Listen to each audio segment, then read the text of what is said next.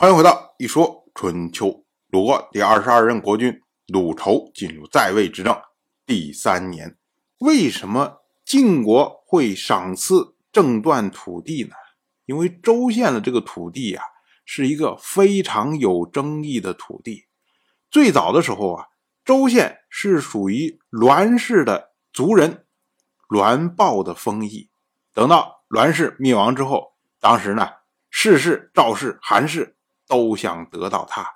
那赵武他首先说：“温是我的封地，周本属于温，所以呢，周县也应该属于我。”我们要说啊，这个温县和周县这么两个地方，最初的时候是分开的，那后来呢，属于晋国之后就被合在一起，所以呢，赵武才会说：“哎，那我现在温是我的封地，那周呢属于温，所以它也应该属于我。”那这块封地应该是归我所有，可是呢，施盖、韩起两个人就说啊，从西城将两县分开，已经传了三家了。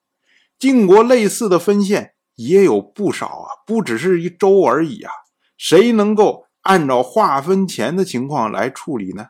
这两个人的意思就是说啊，本来这温和州的确是一个县，可是呢，当时分给西城的时候。就把它分成了两个县，那从西城传到栾虎，这已经过了三家的手了。那如今你再说啊，它分开之前是一个县，所以我就要拥有这个土地，那肯定不合适啊！你这么着一开了先例之后，其他那些分开县怎么办呢？都没法处理了。所以呢，赵武一听，哎，觉得自己很惭愧啊，说我怎么找了这么个理由啊，一下就被人家抓住了。于是呢，他说：“哎，那周县我就不要了。”结果施盖和韩起两个人就说：“啊，我们不能嘴上公正，却把好处留给自己啊。”于是两个人也都放弃了周县。就两个人的意思是说，我们是说公道话呀，可是呢，说了半天，最后好处留在我们自己身上了，那别人就会觉得我们说了公道话，其实根本不公道嘛，都是为了谋私找了借口。所以两个人也不好意思要这个州县，那州县呢，哎，就被空出来，就放在那儿。那等到后来赵武执政的时候，赵武的儿子赵括就说：“如今可以占据州县了，我们执政了，我们说了算了，我们要怎么样都行啊。”可是呢，赵武还是非常介意，他说：“退下，士盖、韩琦两个人说的是道义呀，我们违背道义就会有灾祸，我治理不好我的封邑。”拿州县又有什么用啊？只会引来祸患而已啊！君子所言，服之实难呢。就是说，你不知道道义，是很难不碰到灾祸的。知道了却不跟着做，没有比这更大的祸了。有人再敢提州县的事情，杀无赦。哎，于是赵氏这边就不再提这个事情。后来呢，韩琦做了执政大夫。他一看，那赵武做执政大夫的时候都没有要，我韩起做了执政大夫，我就去要，那肯定也不合适啊。那怎么办呢？于是就想到了这位郑段。我们要说啊，郑段他是出身封氏，封氏在以前的时候，只要有人要来晋国，往往都住在韩氏的家中。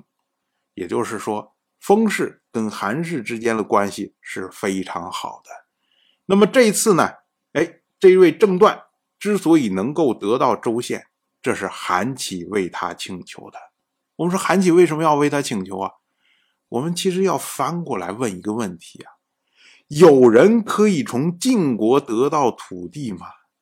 想当年晋国带领联军占领了扶阳，当时呢想把扶阳封给宋国的大夫项须，那是因为扶阳离宋国近，离晋国远。晋国插不上手的地方，就这样，项须都不敢接受。最后呢，是由宋国出面接受了抚养。如今，郑国的一个大夫，他接受了晋国的土地，他敢永远保有吗？肯定是保不住嘛。所以，用不了多久，封氏就会将周县的土地重新还给晋国。那会儿的时候，周县。就变成晋国新得到的土地呀，那当然，执政大夫要取得新得的土地易如反掌。所以呢，韩喜用的是洗白周倩的方法。我通过一转手，再拿到手里面的时候，就不存在违背道义的问题了。当然，我就这么一说，您就那么一听。感谢您的耐心陪伴。一说春秋的第一本图书《惊泽》已经正式出版，《惊泽》收录了从春秋开篇到郑国国君郑务生去世的春秋故事，加上多篇的番外回声以及年表、人物关系图、春秋经原文等辅助内容，方便大家和音频参照阅读。有兴趣的朋友，快去公众号“一说春秋”看看吧。